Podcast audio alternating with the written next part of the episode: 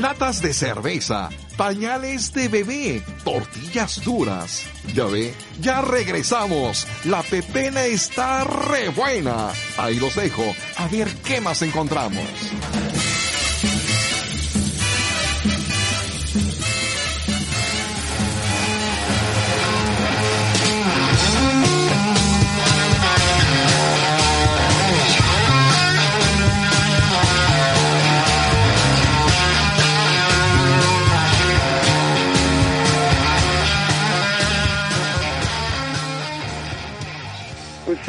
Aquí de regreso empepenando la noticia y también, bueno, este 19 de septiembre se cumplen 35 años de los terremotos de 1985 que, bueno, eh, eh, pues afectaron enormemente la Ciudad de México y, y otros, otras entidades también de del, em, país y también ya se cumplen tres años eh, del, del terremoto que yo no sé si es un chiste cruel, un chiste muy malo de la naturaleza, pero vuelve a atender en la misma fecha, el 19 de septiembre, eh, eh, y, que nos nos agarra ese día también un tanto este eh, curioso porque en la mañana hacemos un, un este un simulacro de, de, de, terremoto que yo recuerdo esa vez nos agarró ahí en la Cineteca Nacional, ¿no, Javi? Y, y, dos horas después pues viene el, terremoto de, de, del 2017 y, y bueno nos nos dejaron varias varias cosas no recuerdo yo en 1985 que a partir de ahí eh, hubo una generación de niños de seis años después los, los niños nacidos precisamente en, el terremoto del 85 en que en las primarias eh, yo creo que muy inteligentemente para ese momento a, esa generación de, chavos que hoy tienen 35 años, se les, eh, se les enseñó a no corro, no empujo, no grito, ¿no? Que fueron, fueron este, frases que los chavos de esa generación eh, asimilaron muy bien y que, bueno, pues este en, en sismos posteriores también debemos de reconocer eso, ¿no?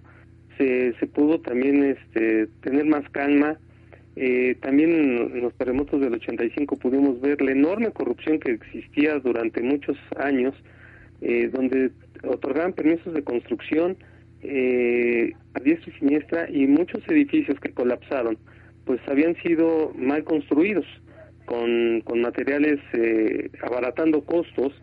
Eh, yo recuerdo, bueno, yo, este, yo en, aquellos años, les voy a platicar rápidamente, cuando el las explosiones en San Juanico en, en, en, este, en, en 1984, eh, yo tenía unos amigos, unos eh, vecinos de, de, aquí por donde vivo, y ellos eh, pertenecían a un grupo de rescate que se llamaba Cruz Ámbar, o se llama Cruz Ámbar. Y a partir de esa desgracia yo entré a ese grupo de rescate.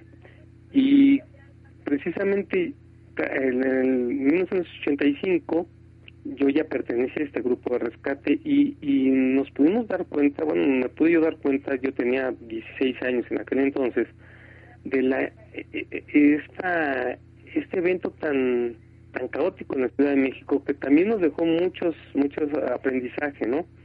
Eh, innegable, indudable, como en el 2017 la solidaridad de, de la gente que, que hizo que, que tal vez las desgracias fueran fueran menores, ¿no? Eh, recordaremos icónicamente a, a Jacobo hablando desde el, teléfono de su automóvil, narrando el, cómo Televisa se había caído. Eh, eh, recordaremos que en aquel 1985 muere también Rodrigo González, ah, cómo no. Félix Sordo y, y, y, muchas personas más. Eh, un lugar donde, bueno, eh, eh, también el grupo Fórmula tuvo la desgracia de caer. Este, el, el edificio eh, Nuevo León, en, en eh, la, el Hospital General el de Ginecobstetricia, que a, a, mí me tocó ahí estar también en estos labores de rescate. Tuve el enorme placer y gusto de conocer ahí en, en Tlatelolco al señor Plácido Domingo. Sí, que ahí estuvo ayudando, ¿verdad? Sí, sí, sí, este, sus, sus familiares estaban en, en el edificio.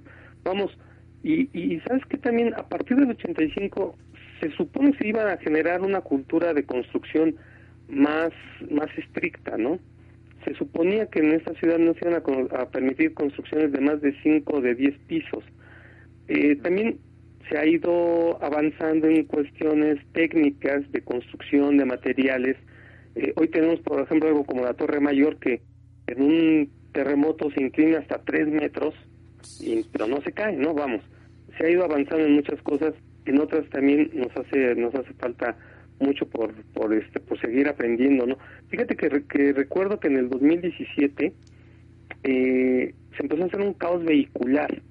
Eh, yo regresaba de, trabajar precisamente a mi casa, hice casi dos horas, pero precisamente con la experiencia del, del terremoto del 85, muchas personas salieron de sus casas a, manejar el tránsito.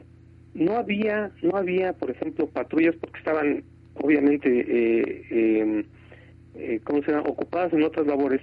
Entonces mucha gente salió a, al tránsito, ¿no?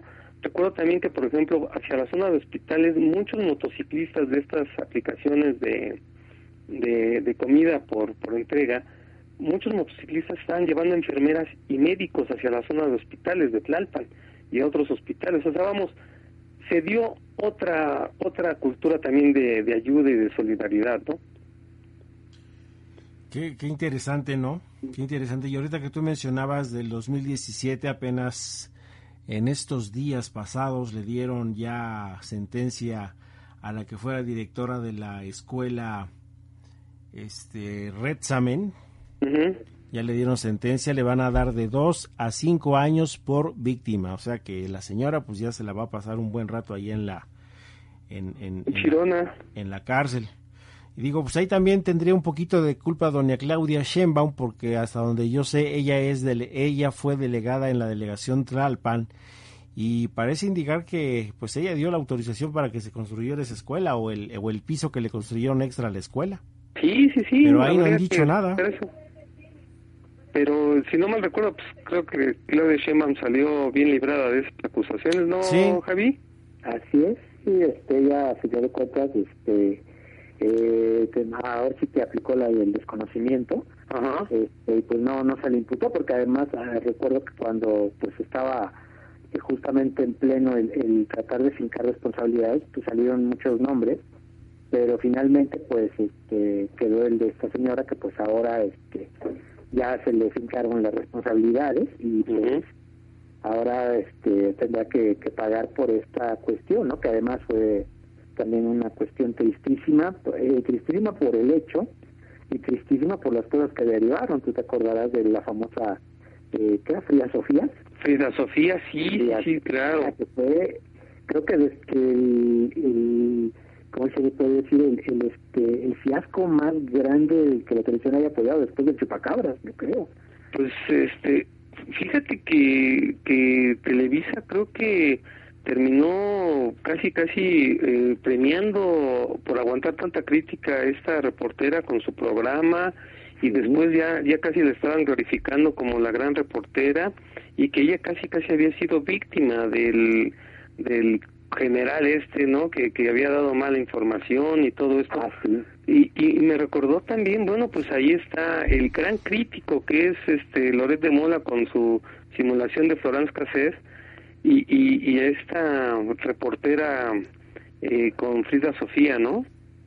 Sí, o sea que fue, este, que además lo que decíamos, ¿no? Que eran, hacían la broma, que se hizo mucho la broma en esos momentos, porque ahora sí que de manera paralela a lo que ocurría con esta esta falacia que resultó ser este y el fiasco que resultó ser todo el acuso, todo el caso ese de, de Frida Sofía, que además nos demostró mediáticamente qué mal estamos. Sí. La verdad, este, y contrastaba mucho con lo de la perrita esta Frida, que era la rescatista sí. estrella del escuadrón este canino de rescate. Sí, sí, Entonces ya se hablaba que, que en México existían las dos Fridas, ¿no? Entonces, que ¿con cuál Frida te quedabas? sí, y, y, pero fíjate que cómo, cómo, es, cómo es posible que eh, las televisoras, y sobre en concreto Televisa, pues puede pisotear tantas cosas, ¿no? Como decíamos, estas simulaciones que han hecho durante muchos años y, y este caso de Frida Sofía, que me parece a mí eh, de lo más burdo que, que, que después, pues eh, en este canal de Foro TV, pues tenga su programa y, se, le, se le tachara también como la gran reportera, ¿no? Se llama Daniel de Iturbide, ¿no? Daniel de, Iturbide, sí, fíjate nada más. Bueno. Señores, señores, pues vamos a una pausita. ¿Ah, ya tan rápido? Ya, ¿usted cree?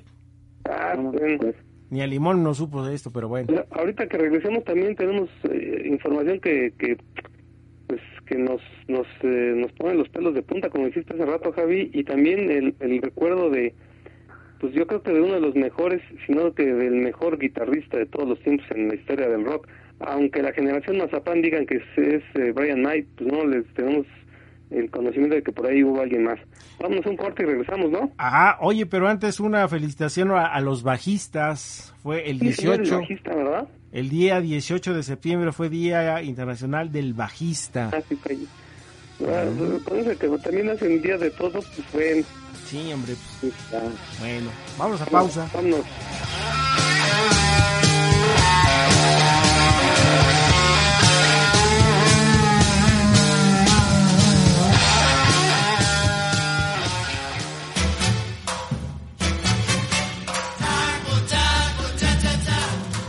Se vaya. Mientras usted escucha este corte comercial, nosotros vamos a ver lo que descargó el camión de la basura que acaba de llegar. No nos tardamos nadita. A esconderse que ya viene para acá, guarachando y bailando al cha-cha-cha. A esconderse caballero que se lleva lo que no sirve para nada